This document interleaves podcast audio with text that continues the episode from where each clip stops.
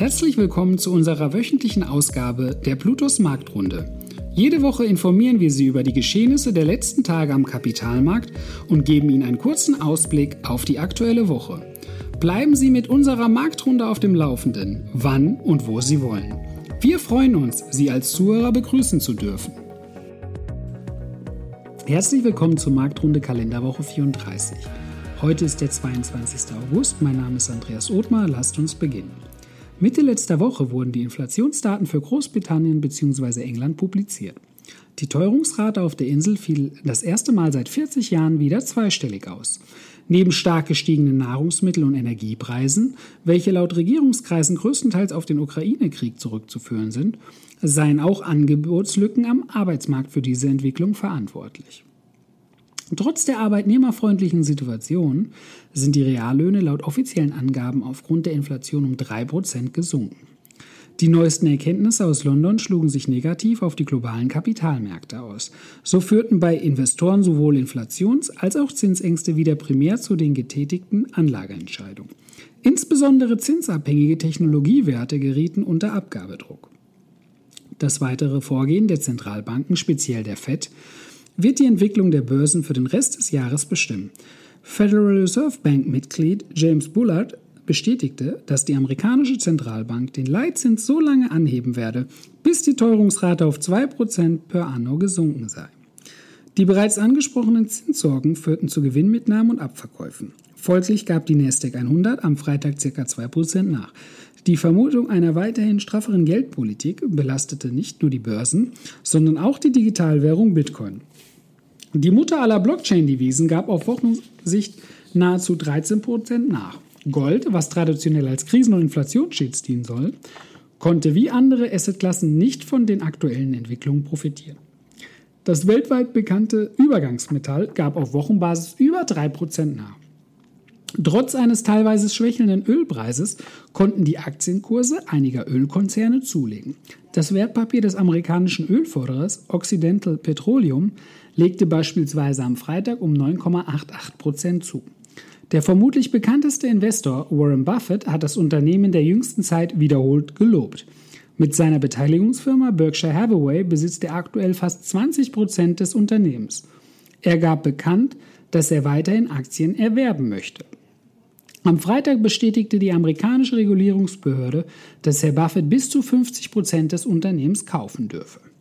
Zu den Entwicklungen der vergangenen Woche. Der MSCI World legte 0,34% zu, während der SP 500 1,21% nachgab. Der Dow Jones verbilligte sich um 0,16%, die Nasdaq 100 fiel um 2,38%. Der Eurostox 50 wies einen Verlust von 1,23% aus, während der deutsche Leitindex DAX 1,82% nachgab.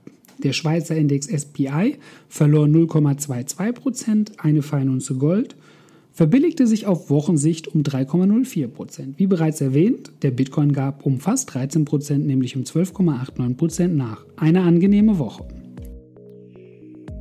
Danke, dass Sie sich unseren Bluetooth Marktrunde Podcast anhören. Wenn Ihnen der Podcast gefallen hat, dann hinterlassen Sie gerne eine Bewertung auf Apple Podcasts und folgen Sie dem Podcast auf Spotify. Teilen Sie ihn bitte auch auf Facebook, Twitter und LinkedIn und besuchen Sie blutos.de. Viel Spaß weiterhin und bis zum nächsten Mal, Ihr Plutos-Team. Rechtlicher Hinweis? Die in dieser Veröffentlichung zur Verfügung gestellten Informationen erfolgen nach bestem Wissen und Gewissen. Informationen im Rahmen von Finanzanlagen unterliegen aber stetiger Veränderung und wechselnder Einschätzung.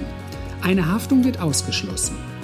Die in dieser Veröffentlichung enthaltenen Informationen und zum Ausdruck gebrachten Meinungen geben die Einschätzung der Bluetooth Vermögensverwaltung AG zum Zeitpunkt der Veröffentlichung wieder und können sich jederzeit und ohne vorherige Ankündigung ändern.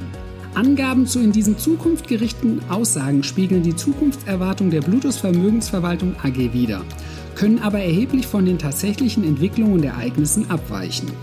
Für die Richtigkeit und Vollständigkeit kann keine Gewähr übernommen werden. Der Wert jedes Investments kann sinken oder steigen und Sie erhalten möglicherweise nicht den investiertesten Geldbetrag zurück. Werteentwicklung aus der Vergangenheit ist kein Indikator für zukünftige Werteentwicklung.